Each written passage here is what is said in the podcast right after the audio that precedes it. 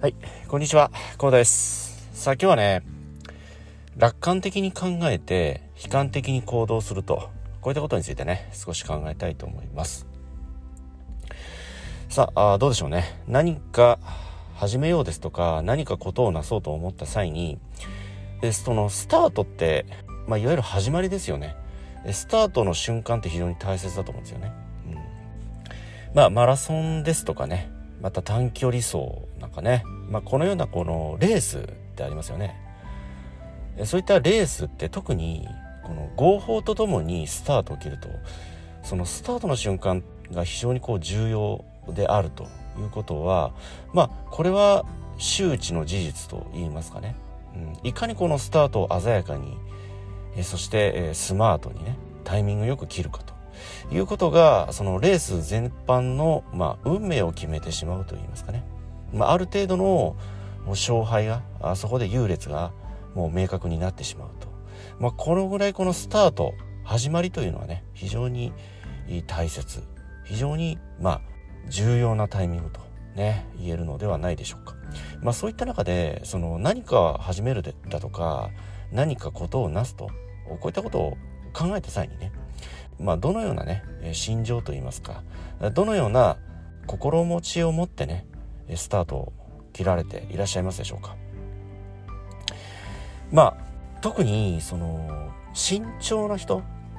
慎重な人ほどそのスタートってなかなか切れないと思うんですよね。まあ、それはなぜかというとやはり失敗のリスクを考えてしまうからなんですよね。その現在のスキルのままスタートしていいのか現在の技量のままね始めてしまっても大丈夫なのかと。まあ、スキルや技量が整っていない状態でスタートを始めてしまうとやっぱり結局のところ、まあ、続かなかったりね失敗してしまったりするのではないのかと。まあ、このようなリスクを考えるあまり、このスタートをね、なかなか切れないといった方もね、いらっしゃるかと思います。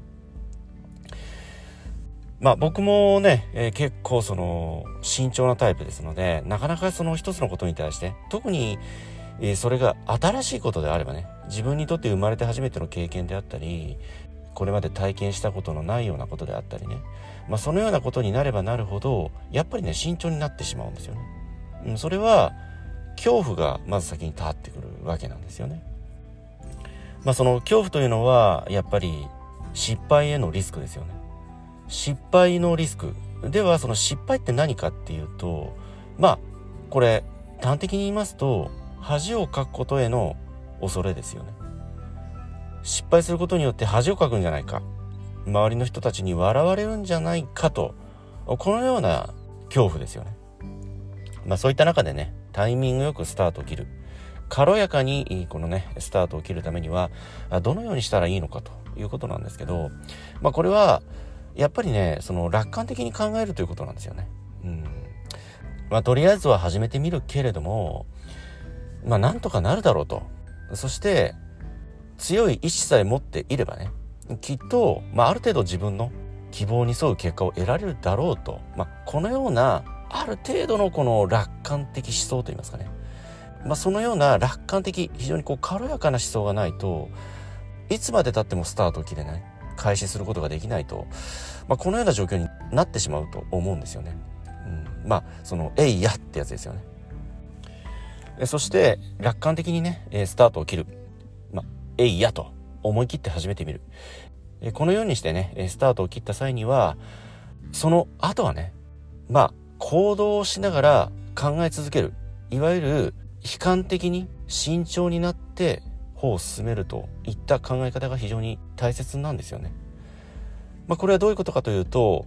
まあ、特にジョギングなんかねなされた経験のある方はよくわかると思うんですけどスタートを切った後って、まあ、どのようなことに特にね注意するかと言いますとやっぱり足元ですよね。足元に、まあ、石ころですとかねえー、まあ足場の悪いような場所がないかですとかねそれは足元に気をつけていないと転んだりですとかまあ怪我のもとですよね。